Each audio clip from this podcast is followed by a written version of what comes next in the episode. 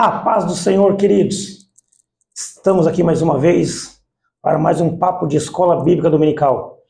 E mais uma vez a presença do nosso pastor amigo, pastor Marcos Devaney, né?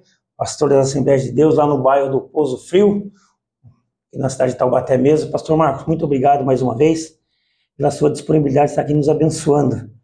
Fique à vontade, faça a sua apresentação, a casa é nossa. Amém. Paz do Senhor a todos os irmãos que assistem essa aula.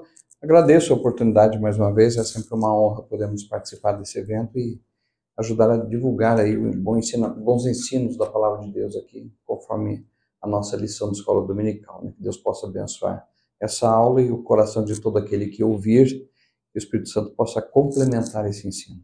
Amém, queridos. Hoje nós comentaremos um pouquinho da lição de número 12 já estamos aí na reta final desse trimestre, né? Trimestre abençoado, onde nós estudamos a Igreja de Cristo e o Império do Mal. Como viver neste mundo dominado pelo espírito da Babilônia. E a lição de número 12, ela tem o título Sendo a Igreja do Deus Vivo. Olha que maravilha. Esta aula ela vai ser uma aula presencial, né? No domingo, dia 17 de setembro de 2003. E o nosso textuário, queridos, ele vai nos mencionar assim: este grande mistério, digo, porém a respeito de Cristo e da igreja. Isto está registrado lá em Efésios, no seu capítulo de número 5 e o versículo de número 32, e a verdade prática ela vem nos dizer assim: a noiva de Cristo não pode ser mundana, pois ela é guardiã da verdade revelada e as suas vestes devem manter imaculadas, para as bodas do Cordeiro. Que maravilha, pastor Marcos. Amém. O senhor quer acrescentar alguma coisa aqui na verdade prática que o senhor achou aqui? Nosso pastor Douglas Batista também ensinou desta forma? Sim, sim, perfeito. Não, está bem claro aqui. Eu só acrescentaria que esta aula nos remete a uma situação de humildade. É o grande problema que nós temos visto hoje nos ensinamentos do mundo, na tentativa de infiltração dentro da Igreja de Cristo, é através de um pecado muito sutil que é o orgulho. Então, cada dia que passa, nós estamos vendo assim as pessoas mais sensíveis a qualquer tipo de exortação, a qualquer tipo de correção, e não deve ser assim. Nós temos que manter humildade. A lição de hoje, quando ela fala sobre a coluna e a firmeza da verdade, ela nos remete à necessidade da igreja ter sempre a capacidade de assimilação dessa verdade primeiro para ela, para em seguida fazer a divulgação. Então, eu entendo que a lição ela vem para nos trazer esse, esse posicionamento de humildes. Nós precisamos da palavra, inclusive para a correção. Amém. Aí, queridos, está vendo só? E esse foi apenas um comentário sobre a verdade prática, hein? Então, segura aí, fique ligado que o Senhor tem algo de maravilhoso através da vida do pastor Marcos Devani aqui para abençoar a sua vida. Mas antes de nós darmos continuidade aqui, deixa eu pedir um grande favor para você, que está nos assistindo, nos ouvindo. Se possível, né? Seja você também um canal de bênção. Compartilhe essa videoaula nos seus contatos, seja você um abençoador. Nós estamos aí nas plataformas digitais, né? Tanto no YouTube quanto no Facebook, no Spotify, no Deezer. E queridos, olha que lindo que é a palavra-chave desta aula. É a igreja. A palavra-chave dessa aula de número 12 é a igreja. E a introdução a qual o pastor Douglas Batista ele nos menciona ela nos diz assim, ó, os efeitos do mundanismo são percebidos quando a igreja, quando a igreja deixa de ser pautada pelos valores da fé cristã. Isso está lá em 2 Timóteo, no seu capítulo de número 3, do versículo do 1 até o versículo 5. Aqui é só uma breve, um breve resumo dos, dos versículos. Infelizmente, a igreja local não está imune às influências nocivas da sociedade isso também se encontra em 2 Pedro, no seu capítulo número 2 e o versículo de número 1. E olha que lindo que fica agora. É importante reafirmar a natureza da igreja e destacar o seu relacionamento com Cristo. Hoje, a proposta, tanto minha quanto do pastor Marcos aqui, é chamar a atenção para o papel da igreja, do Deus vivo, como coluna e firmeza da verdade. O pastor Marcos já até mencionou isso ali falando um pouquinho da verdade prática, né? Está lá em 1 Timóteo, no capítulo de número 3 e o versículo de número 15. E agora eu já vou passar aqui para o pastor Marcos, onde que já vai adentrar aqui no primeiro tópico, onde que ele tem o, o subtópico, né, o tema, a natureza da igreja do Deus vivo. Pastor Marcos, pode ficar à vontade, a casa é nossa aqui. pode Amém. ministrar uma para nós agora. Graças a Deus. Nossa lição foi bem estruturada nesses seus três tópicos aí e as suas divisões, falando sobre, primeiramente, a compreensão do que é a igreja, a importância da palavra e do processo de santificação, e nos remete na terceira etapa que não somente temos que saber, reter e viver a verdade, como também propagá-la. Senão, esse conhecimento fica limitado em seus efeitos. Então, a natureza da Igreja do Deus Vivo e o subtópico 1 que fala a casa do Deus Vivo, é muito importante a compreensão do que é a igreja em si, o conceito que tem, não como uma organização religiosa, não como uma organização humana, nunca ser dependente meramente das boas práticas administrativas, das boas técnicas. Houve uma época, irmão Eduardo, que a neurolinguística surgiu no meio empresarial aí com metodologias de treinamento, de uma forma subliminar de treinar melhor, capacitar os seus líderes. E a gente percebeu que muitas igrejas aderiram, aderiram. e tentaram, entre aspas, cristianizar a, a neurolinguística, trazendo as mesmas metodologias, né? levando casais para um hotel para um fim de semana, ficando a madrugada acordado, exatamente o que o mundo fazia. Na verdade, não precisamos de nada disso. Tendo a verdade e sendo a casa do Deus vivo, é essa a importância desse primeiro tópico aqui, o próprio Espírito Santo é capaz de fazer todo esse direcionamento, essa fortaleza que é a igreja, essa edificação viva através da própria ministração do Espírito do Senhor. Aqui a casa do Deus vivo, conforme orientado pelo irmão Douglas Batista, ela vai entrar nesse conceito do que é a expressão a casa de Deus, que também está mencionada aqui no trecho de 1 Timóteo. Ele faz aqui uma explicação muito boa de que no Antigo Testamento, quando se referia à casa do Senhor, era mais focado na questão do templo, mas qual era a importância do templo? Era o ponto de conjugação, o ponto de congregação do povo de Israel a realização dos sacrifícios, dos grandes eventos, das grandes festas, como uma forma de congregação do povo de Israel. Hoje nós temos a figura no Novo Testamento pouco mais difusa, com a presença do Espírito Santo na vida de cada cristão. Nós somos partícula sim da grande igreja de Cristo, mas isso não tira de forma nenhuma, diminui a importância da congregação, como o escritor de Hebreus ressalta, que não devemos ter o hábito de deixar a nossa congregação. E todos os exemplos que nós temos de corpo de Cristo remete a uma união de um corpo, os membros trabalhando em harmonia. Um dado curioso, muito, durante muito tempo foi se tratado a questão da patologia das doenças no próprio corpo humano como sendo a infiltração dos agentes patógenos, né, micróbios, vírus, etc. Hoje o conceito de saúde está modificando um pouco mais. Hoje eles entendem que se o corpo está bem equilibrado, se o corpo está saudável e os seus órgãos internos funcionam numa harmonia boa, está havendo equilíbrio químico, equilíbrio, a quantidade certa de água no corpo, se isso está sendo mantido, o corpo se torna muito mais resistente. Então, o conceito de doença hoje está mais ligado a um desequilíbrio do próprio corpo do que a força dos agentes patogênicos externos. Então, isso daí eu acho que é interessante que esse conceito nos remete a isso que a lição está falando. Nós somos a casa do Deus vivo. Se Deus está entre nós e se o corpo está ajustado na palavra, se nós estamos andando em conformidade com o cabeça deste corpo que é Cristo, as influências do mundo não vão ter lugar. As doenças espirituais não vão ter lugar na igreja. E com isso daqui nós temos então, nesse tópico, essa, esse direcionamento, essa alusão de que Deus, ele é um ser pessoal, não se mistura, não se imiscui com a sua própria criação, ele é senhor da criação e não faz parte da criação. E com isso daí ele se relaciona com a sua criatura, ele tem essa capacidade de controlar, de realmente dominar toda a situação que existe não só na Terra como em todo o universo, mas ele se relaciona nesse microcosmo que é o da criatura, cada ser humano deste planeta, cada um dos bilhões de seres humanos que existe, este Deus é capaz de tratar individualmente com cada um.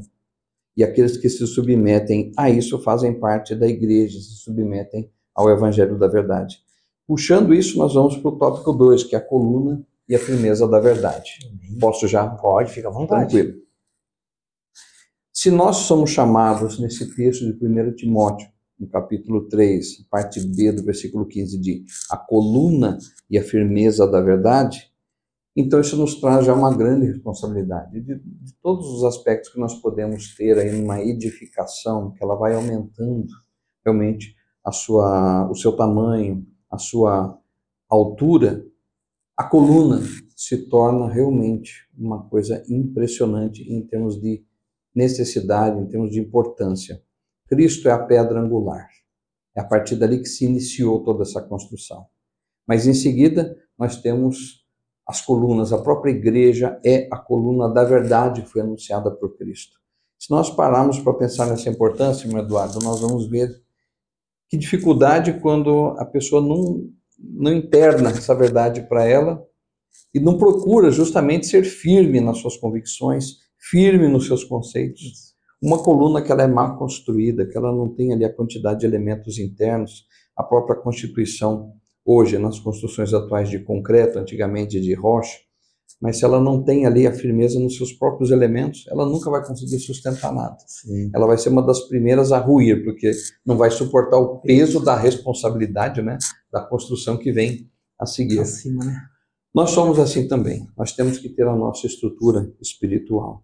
E é com isso daqui nós temos essa verdade que o evangelho que foi propagado por Cristo, foi nos ensinado as boas novas de salvação, são doutrinas que não são de si, passíveis de serem relativizadas, como é a proposta do mundo hoje. É uma frase muito forte. Deus não trabalha com relativos, Deus trabalha com absolutos. E a sua mensagem ela é absoluta. Ela não admite, tanto que ele é o Deus que não se há sombra de variação. Deus é imutável. Nós temos aqui até um texto paralelo que não está mencionado na lição, mas é Gálatas, em seu capítulo 1 e versículo de número 8, onde Paulo ele é tão enfático nesse sentido que ele fala desta forma: Mas ainda que nós mesmos, ou um anjo do céu, vos anuncie outro evangelho além do que já vos anunciamos, seja considerado anátema, seja amaldiçoado.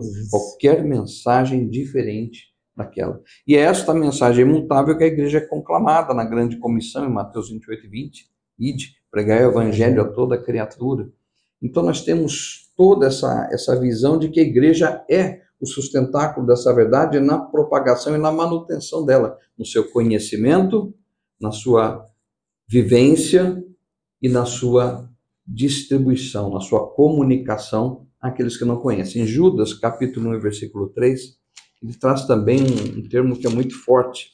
A lição foi feliz de pegar esse versículo quando ele fala o seguinte: Amados, enquanto eu empregava toda a diligência para vos escrever acerca da salvação que nos é comum, sentia necessidade de vos escrever, exortando-vos a batalhar pela fé, que de uma vez por todas foi entregue aos santos. Olha a profundidade de Judas o irmão de Jesus Cristo, né, segundo a carne, que ele fala: o evangelho, esta fé, foi entregue aos santos e agora nós somos exortados a batalhar por esta fé. Então há uma batalha envolvida, há uma guerra.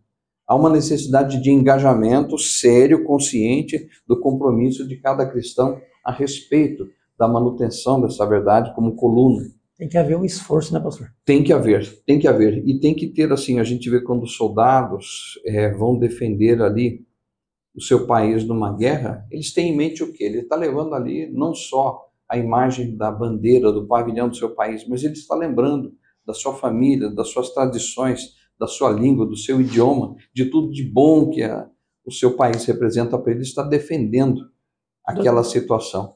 E nós somos chamados a batalhar pela fé que foi entregue aos santos. Esta fé foi entregue lá quando o Senhor Jesus esteve conosco e nos trouxe toda a maravilha da nova aliança.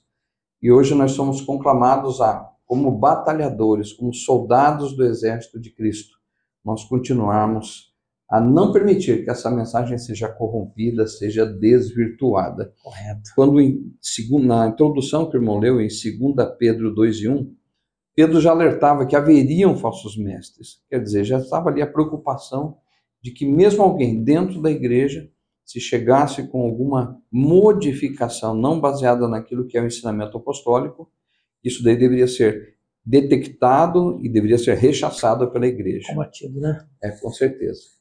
Bom, isso nos traz o quê? Essa expressão que ele fala assim, grande é o mistério da piedade, que está no versículo 16 da nossa leitura principal.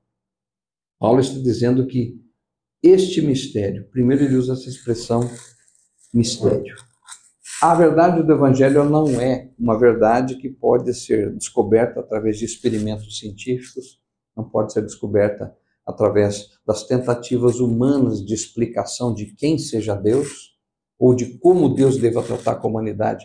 Hoje existe gente de todas as formas que não se interessa pela palavra de Deus, mas que quer dizer e definir Deus e como Deus tem que agir segundo o seu próprio conceito, né? Uma sociedade muitas vezes hedonista, antropocêntrica, então ela fica procurando seus próprios interesses e prazeres e quer adaptar Deus àquilo que ela acha que é mais conveniente. Mas é o contrário que nós somos chamados pela palavra.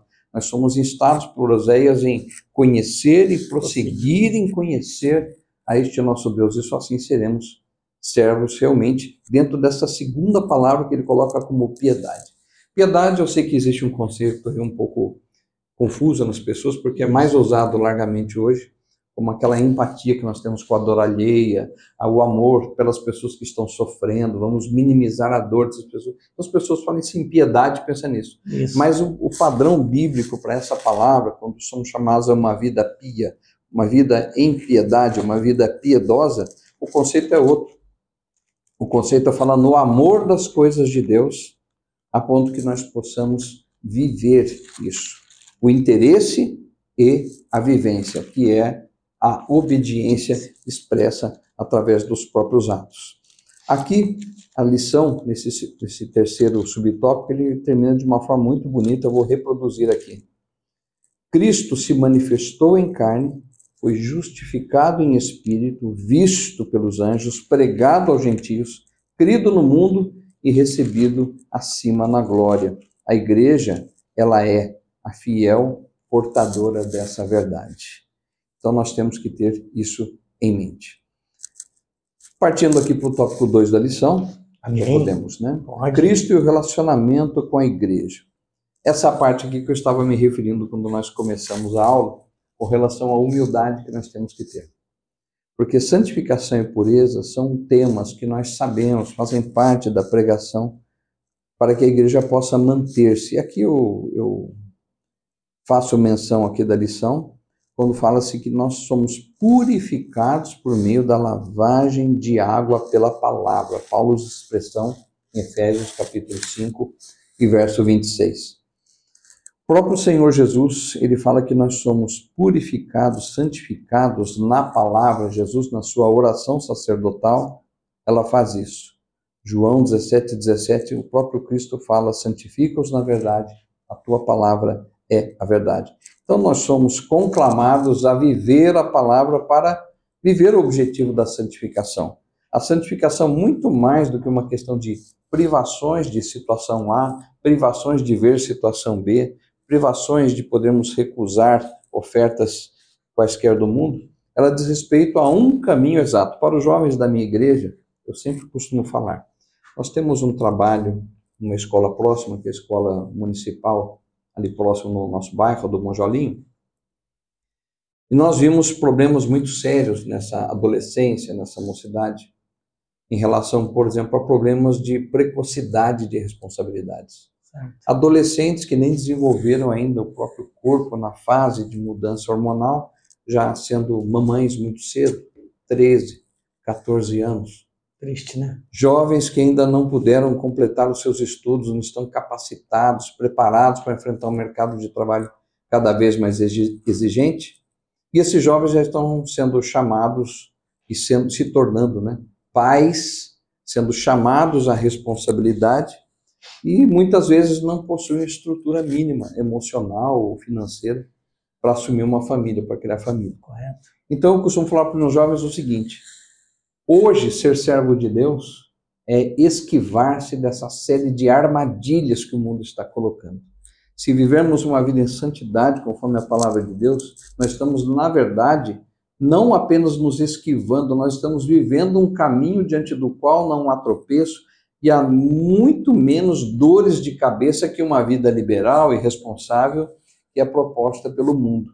Quantas pessoas seduzidas por uma vivência simples, sem responsabilidade, sem pensar no amanhã, vivendo somente o prazer momentâneo, depois comprometem a vida inteira com responsabilidades que não era a hora ainda de assumir. Haverá o tempo Isso. de assumir.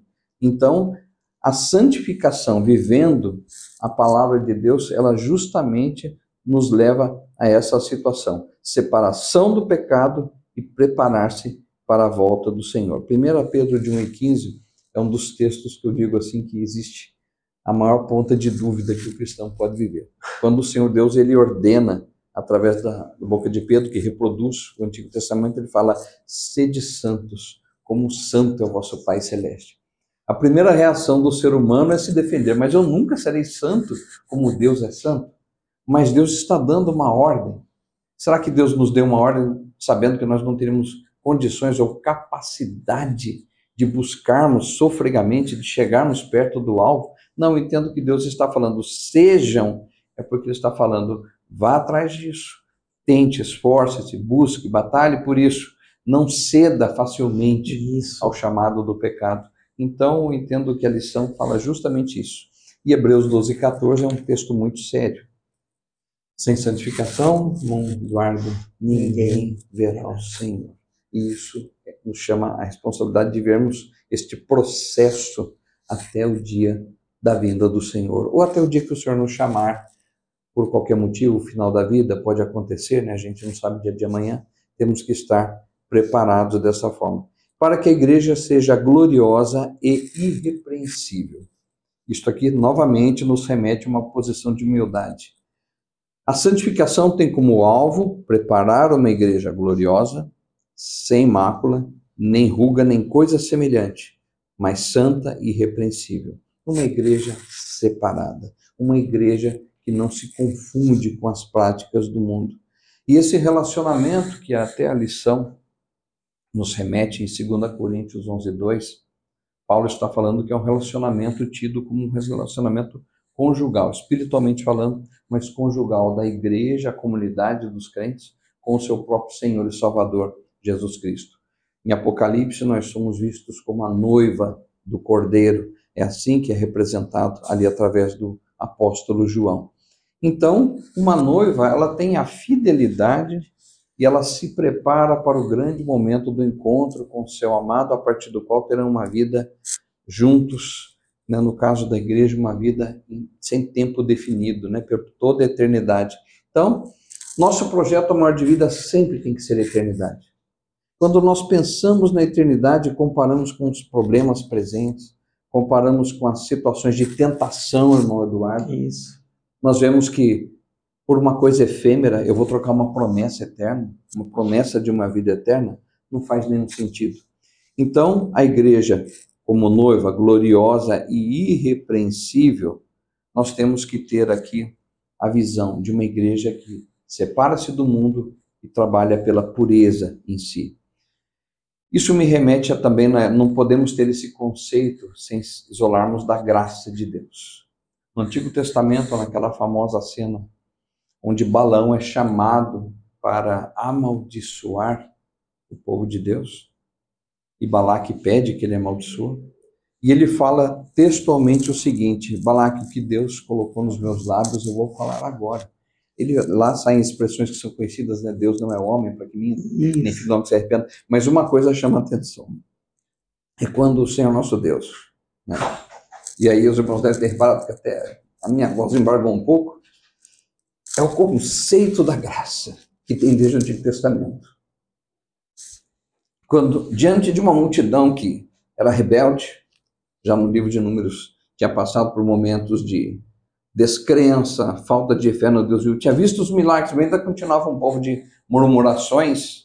Que o Senhor até do alto do Sinai falou: Moisés, eu vou destruir esse povo e vou dar descendência para ti. Sabemos como a história termina depois disso. Diante desse povo, Mas o profeta Balaão, ele é comissionado por Deus, instruído pelo Espírito do Senhor, para dizer uma frase: Eis que não vejo pecado em Israel. Isso é o conceito da graça.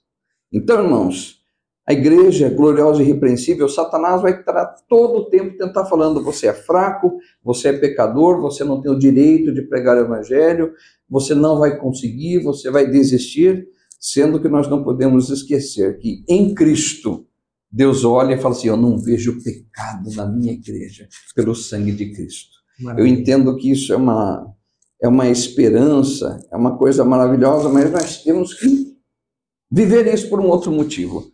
O tópico 3 vai falar sobre as armas da Igreja do Deus Vivo, nós vamos abordar daqui a pouquinho, e ele vai falar sobre a questão da responsabilidade. Eu queria fechar esse tópico 2 com um, um pensamento. Fala-se muito hoje do crescimento da igreja, que a igreja não está mais crescendo como era antigamente, e que nós precisávamos talvez renovar os nossos métodos de evangelismo, precisávamos adaptar uma realidade. Eu entendo que a falha não está tanto nos métodos, a falha não está tanto na questão da modernidade em si, ou que os nossos métodos estejam ultrapassados. Irmão Eduardo, para uma esposa poder gerar filhos, ela tem algumas condições básicas. Primeiro, que ela esteja saudável, ela não pode ser uma mulher estéril. Quantas mulheres na Bíblia ansiavam por gerar filhos e não podiam? Primeiro, essas mulheres tiveram que ser curadas por Deus, para depois poder gerar filhos. E segunda coisa, a Bíblia fala: o marido conheceu a esposa. A, a esposa precisa ter um momento íntimo com seu marido para que ela possa conceber e gerar filhos. O que, que será? Eu faço essa pergunta para você, aluno da escola dominical que está assistindo essa aula. Você está na condição de estar sarado realmente, fisicamente, saudável espiritualmente e tem essa comunhão com Cristo, que é o esposo, o noivo da igreja, tem essa comunhão somente através de uma situação de saúde espiritual e intimidade com Jesus é que se pode gerar filhos. Eu queria levar essa reflexão para os irmãos com relação à obediência à palavra. E por último. Pastor Marcos, só um minutinho antes do senhor adiantar esse tópico de número 3. Perfeito. O senhor tomou um, um golinho de água. Deixa eu fazer uso aqui de uma palavrinha bem rápida. Queridos, você que está aí nos assistindo, nos ouvindo, você já teve a curiosidade de acessar o site da nossa igreja? Anote aí, é www.adtaubatesede, tudo junto, adtaubatesede.com.br. Lá, queridos, você vai encontrar artigos maravilhosos para a sua vida. Testemunhos lindos daquilo que o Senhor tem feito. Ali você vai encontrar hinos de louvores indicados pela nossa igreja para adoração a Deus aí na sua casa, no seu lar, hinos que vão edificar não somente a sua vida, mas a sua casa, a sua família, hinos que vão alegrar o seu coração, o coração dos seus filhos, o coração do seu esposo, sua esposa, ou seja, hinos que vão alegrar o coração de todos que residem e habitam aí com você no seu lar. Outros sim, ali nós temos também em nosso acervo várias ministrações da palavra bíblica em cultos que já foram gravados e olha que maravilha, ali nós também temos acervos de algumas de nossas videoaulas que foram ministradas no decorrer desse ano até o dia de hoje. E vale a pena ressaltar aqui, né, amados? Pastor Marcos Devaney, aqui hoje nos abençoando novamente, como já foi bem falado, ele esteve ministrando aqui para nós a aula de número 8 desse mesmo trimestre, juntamente com a sua esposa, irmã Roseli. Foi uma aula maravilhosa, uma aula gratificante, uma aula nós falamos sobre transgêneros, né?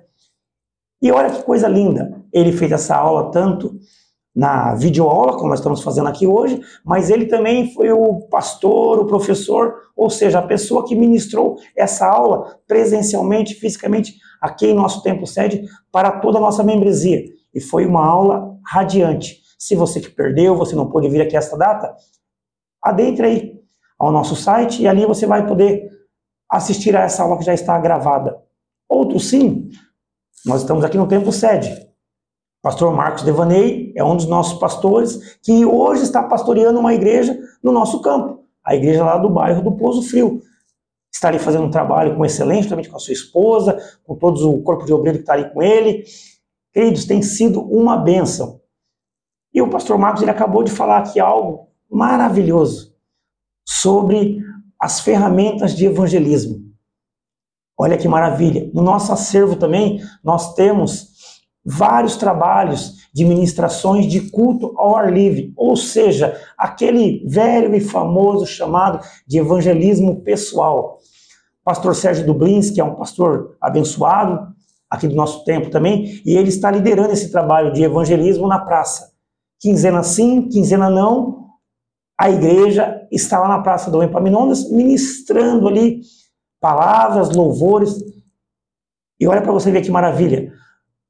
Final de semana passado, teve um trabalho de evangelismo na Praça Dom Epaminondas, aqui no centro de, da cidade de Taubaté, onde nós estamos. 34 almas se renderam ao Senhor Jesus Cristo. Maravilha. 34 almas confessaram que somente o Senhor pode transformar a sua vida, ou seja, entregaram a sua vida para o Senhor Jesus Cristo. Fica uma dica para você que nos assiste.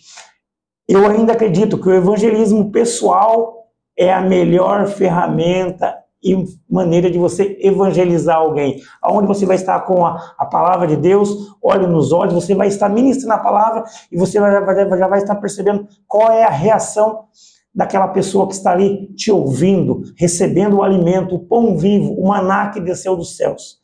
Coisas grandiosas. Então, recomendo para você mais uma vez, acesse nosso site www.adtaubatesede.com.br. Lá vai estar todos os trabalhos da nossa igreja local e ali também vai estar todos os endereços das nossas congregações espalhadas por toda a cidade de Taubaté. E agora, para a gente finalizar aqui, devolver a palavra ao pastor Marcos Devaney, você que está nos assistindo aí, eu não sei onde que você está nesse, nesse exato momento, mas eu falo para você, a Igreja Assembleia de Deus, Ministério Taubaté, hoje, pela graça e misericórdia de Deus, ela tem uma igreja em todos os bairros da cidade de Taubaté. Então, não perca tempo. Venha com a sua família assistir um dos nossos cultos, onde nós temos pastores, obreiros, por todo o campo aí, instrumentos de Deus para abençoar a sua casa e a sua vida. Amém, queridos? Pastor Marcos, vamos dar continuidade aqui no tópico número 3? Amém. Vamos Fique à vontade, meu. Para o encerramento da lição. Amém. Onde o tópico 3 fala as armas da igreja do Deus vivo. Então, este Deus vivo, que lá no tópico nós vimos que não tem como ser comparado, por isso que é chamado Deus vivo, não tem como ser comparado com essas divindades todas criadas aí pela humanidade. Ah, às vezes a gente se impressiona, né, que hoje nós vemos aí ó, a questão da, das doutrinas e das lendas religiosas que existiram nesse mundo. Isso. O próprio Império Romano, que absorveu aí muito da seria da crença grega com relação ao seu politeísmo.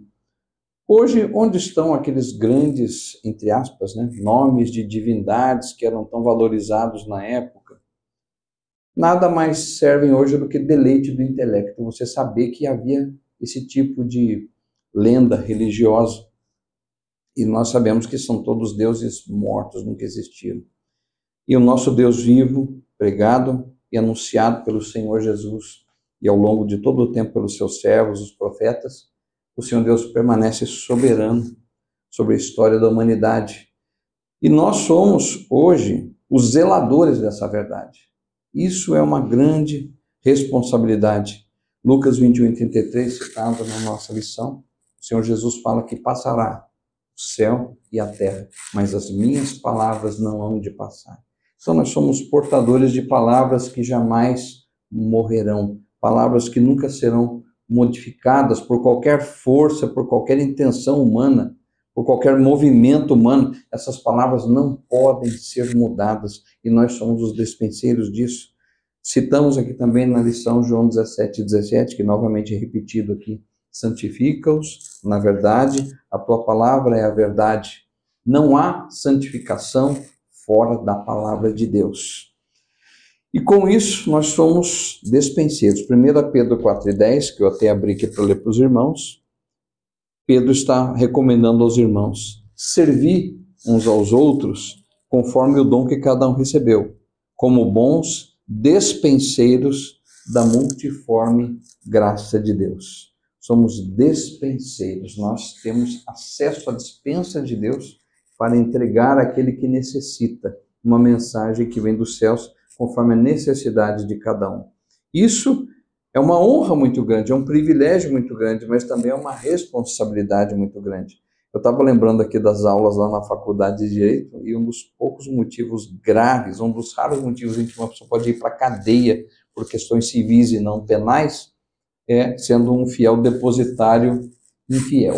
Então, quer dizer, se ele tem uma responsabilidade de tomar conta de algo, é, é ele que recebe essa responsabilidade e ele não agir de acordo, ele se torna culpado, realmente. Isso é visto no direito civil de uma forma grave, né?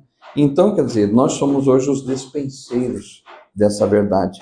Pois bem, aí a lição fala claramente a quantidade de símbolos que Jesus fez, chamando essa responsabilidade. A parábola dos dois servos, a parábola dos talentos, do servo vigilante, o do mordomo infiel, das dez minas.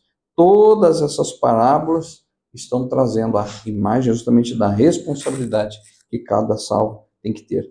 Eu achei que o irmão Douglas Batista ele foi muito feliz quando ele usou essa expressão. Este compromisso é inegociável. Não tem como negociar essa responsabilidade. Senhor, eu quero crer, mas eu vou enterrar o meu talento. Não, isso daí não é característica de um servo bom e fiel. Então nós temos, olha, ele coloca assim: espera-se que o salvo, e eu acrescento aqui uma palavrinha minha, Marcos, que o verdadeiro salvo, muita gente se julga, o verdadeiro salvo cumpra o seu dever com irrestrita, ou seja, sem restrições, lealdade. Assim, a igreja deve zelar pela verdade das Escrituras, viver e propagar a mensagem bíblica com fidelidade. A propagação e mantendo a estrutura dessa coluna, que é o que diz o tópico 2, o ensino dessa verdade. Nós temos que manter esse alicerce vivo. Gerações se passavam, né, mãe? Né?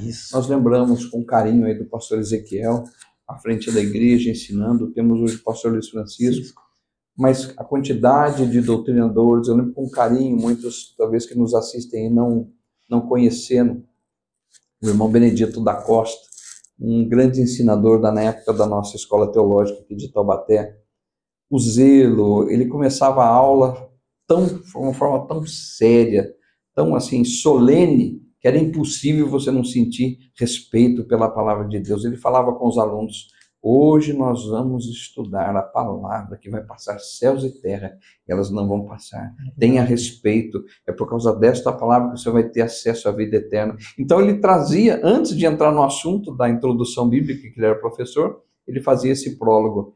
E sempre os alunos ficavam mais atentos Já a essa o peso aula. da responsabilidade. Né? Exatamente, né? por causa disso. Então, a lição tenta nos dar esse aspecto de nós termos a necessidade de ensinar a liderança, né? 1 Timóteo 3,2 fala que todo aí o servo de Deus deve ser apto para o ensino. Primeiramente, compreender as escrituras. Hoje nós temos uma facilidade tão grande de cursos online, ofertas até mesmo de cursos gratuitos oferecidos pela igreja, que é importante que todo crente da Assembleia de Deus esteja seja conhecedor da confissão de fé da igreja. Não adianta nós assistirmos vídeos de outras denominações, de outras linhas de fé, que pode até gerar uma confusão. Então, realmente, o conselho é que nós possamos, porque hoje, historicamente, os irmãos sabem disso, o movimento pentecostal que mais durou na história da humanidade é a Assembleia de Deus no Brasil. Mais de 100 anos. Muitos movimentos surgiram, né, até mesmo os, os, missionários que nos trouxeram, eles eram da Suécia. A Suécia teve um grande avivamento, mas aquele período maravilhoso de avivamento e de envio de missionários, ele não durou 100 anos, ele acabou antes. Acabou. Então nós temos uma, uma solidez teológica e doutrinária da nossa igreja que tem que ser respeitada, né? Não somos nós que vamos descobrir a roda. Grandes servos de Deus já estudaram, esmiuçaram e nos deixaram esse legado. Então, Tito 1 e 9 fala justamente para nós defendermos essa manutenção dessa doutrina, refutando qualquer tipo de heresia. Isso Paulo deixou bem claro.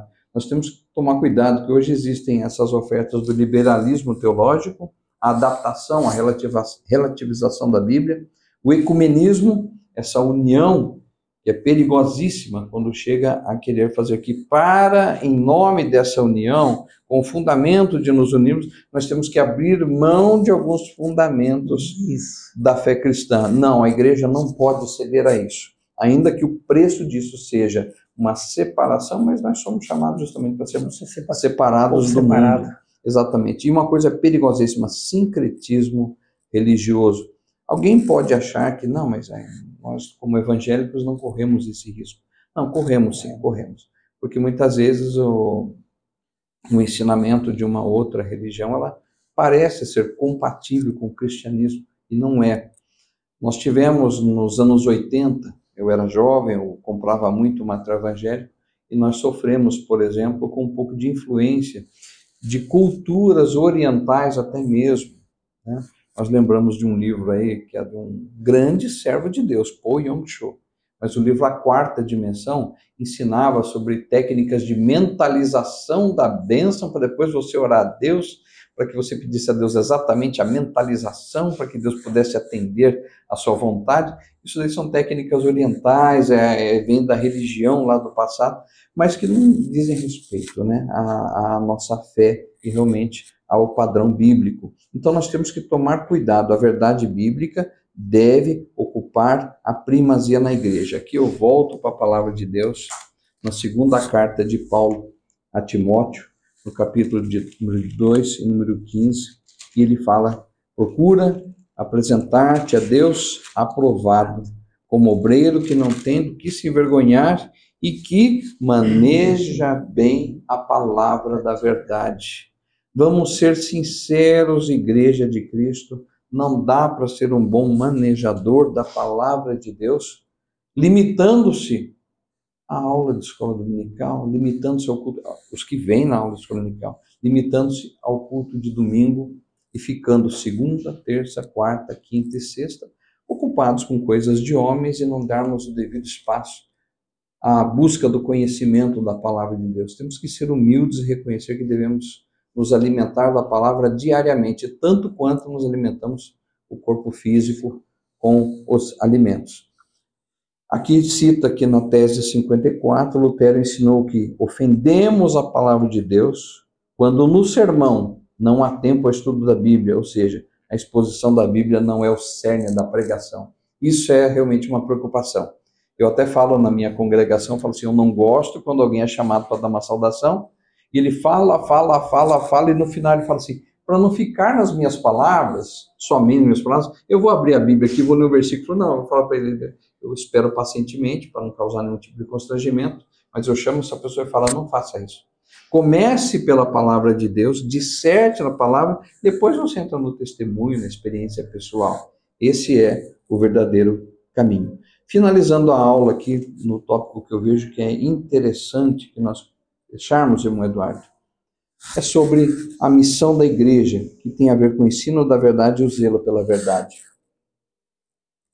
A pergunta que eu faria, e essa ilustração não é minha, ela foi ministrada aqui nesta igreja algum tempo atrás por um outro pastor. Essa caneta que eu estou segurando aqui nas minhas mãos, ela foi comprada, ela foi adquirida com uma missão.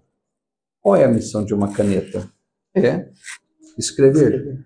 É realmente registrar um pensamento, uma frase, uma palavra, ou fazer algum símbolo que seja necessário para mim, deixar registrado para não dar chance ao esquecimento, ou para realmente guardar o conceito correto de alguma coisa. Então a missão dessa caneta é escrever. Se essa caneta deixar de escrever, qual que é a nossa primeira reação, irmão? Nós deixamos ela de lado e vamos atrás de uma outra caneta que ainda esteja cumprindo a missão dela, que é escrever. Essa aqui eu posso até vir a guardar, mas geralmente não acontece isso.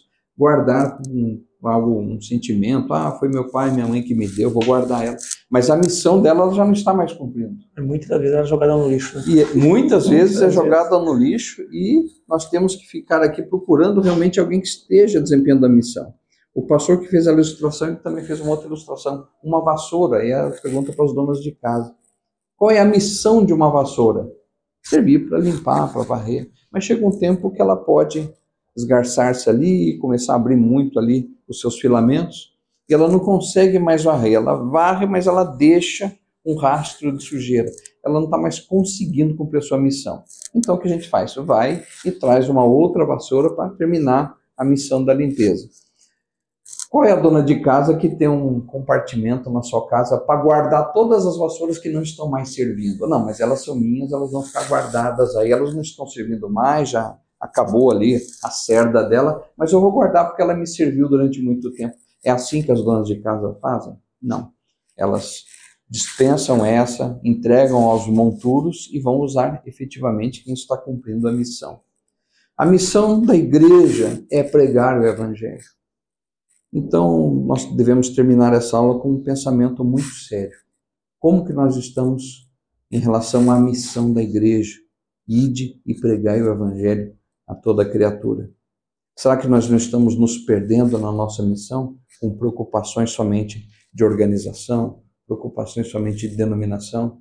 Estamos esquecendo da missão da igreja? Se acontecer isso, se a igreja perde a missão, o que acontece? O Senhor Deus, ele não é, pelo caráter divino, ele não é alguém que dispensa. Mas eu vejo na palavra de Deus uma igreja que está dissociada da missão, automaticamente ela está dissociada da palavra e incorre em heresia, incorre em pecado. Uma coisa é condição sine qua non, uma coisa acontece, a outra vem junto. Então, nós temos esse cuidado, e eu vejo nas cartas de Apocalipse o Senhor Jesus falando: Eu dei-lhe tempo para que se arrependesse, mas ele não se arrependeu. Então, com isso, nós temos que tomar muito cuidado que, enquanto propagadores da verdade, e coluna da verdade se nós estamos cumprindo a missão.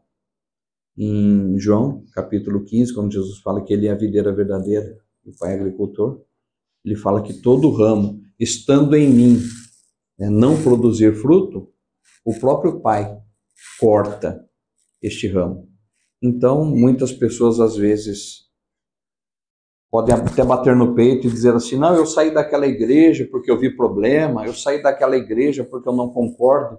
Mal sabe ela que não foi ela que decidiu sair, foi o próprio pai que cortou, porque ele não estava produzindo um fruto digno.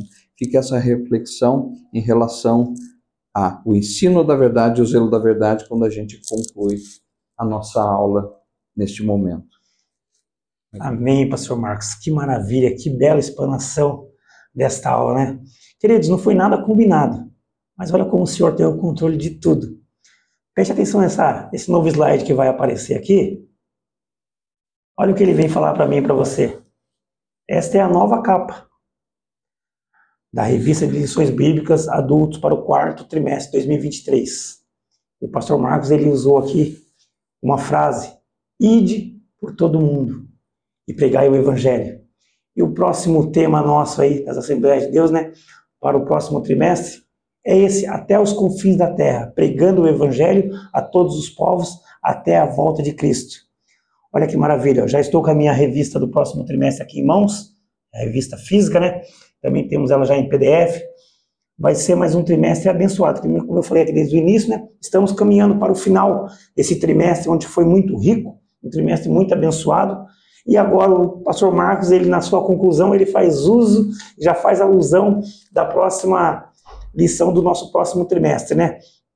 Vai ser um trimestre muito abençoado, Com como certeza. nós tivemos o primeiro trimestre abençoado, o segundo trimestre abençoado, estamos encerrando o terceiro trimestre maravilhosamente abençoados e vamos adentrar o quarto trimestre sendo abençoados também. Amém. Amém. Pastor Marco, mais uma vez, eu gostaria de agradecer ao senhor a sua disponibilidade em estar aqui Amém. nos abençoando, que somente a pessoa de Cristo Jesus, né, vai poder reparar todo o seu esforço Amém. de estar aqui, não somente abençoando a minha vida, uhum. mas a todos que estão aí nos assistindo. Mais Amém. uma vez, meu muito obrigado. E para nós encerrarmos, Mais uma vez, faça menção da igreja onde o senhor pastoreia, o endereço, tudo certinho, calmamente, para o nosso amigo irmão, amiga irmã, ir lá fazer uma visitinha para o senhor. Perfeito. Esse convite é para os irmãos que gostem do ambiente rural, a igreja que nós somos chamados pelo Senhor para dirigir. Ela fica no meio de uma fazenda, né, a fazenda da minha família, e ela é cercada de matas, né? Matas assim que a gente faz mais de 50 anos que não toca nessas matas aí. Então é muito bonita a visão. É comum nós estarmos lá e a igreja ser cercada por gado e tudo mais. É uma igreja rural, mas é uma igreja abençoada e ela fica localizada na antiga estrada municipal do Pouso Frio. Hoje ela é chamada, é uma homenagem a um escritor que viveu na região, é Estrada Municipal Jorge de Melo Fortes. E lá o número é 20.500, o número da igreja. Mas, se os irmãos quiserem realmente achar um caminho mais fácil, procura pelos aplicativos de localização aí, porque ela já está referenciada. Se você digitar Igreja Assembleia de Deus, Pouso Frio, Taubaté, ele vai plotar no mapa exatamente a nossa igreja. Fica mais fácil do que ouvir dezenas de explicações de como chegar lá. Oh, e lá o seu navegador vai te conduzir para uma estrada agora, ali seguindo pela, pela viaduto e depois pela uma estrada do Borba em Pinda. É um asfalto de excelente qualidade e está sendo até retrabalhada essa estrada agora. Então fica fácil de chegar até lá. São todos convidados, nós temos culto aos domingos, como é padrão. Há outras programações que são mais internas, mas o culto também público e caráter de ensino é quinta-feira, às 19h30 horas. Então, todos convidados a participar conosco, louvar o nosso Deus lá. Queridos, que maravilha, né?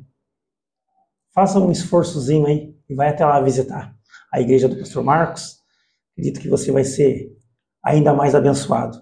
Vai receber um alimento vivo ali e vai poder estar perto de uma zona rural, onde tem os, os gados, os animais ali, os, os animais da, da, da, sua fazenda ali em volta, cercando você.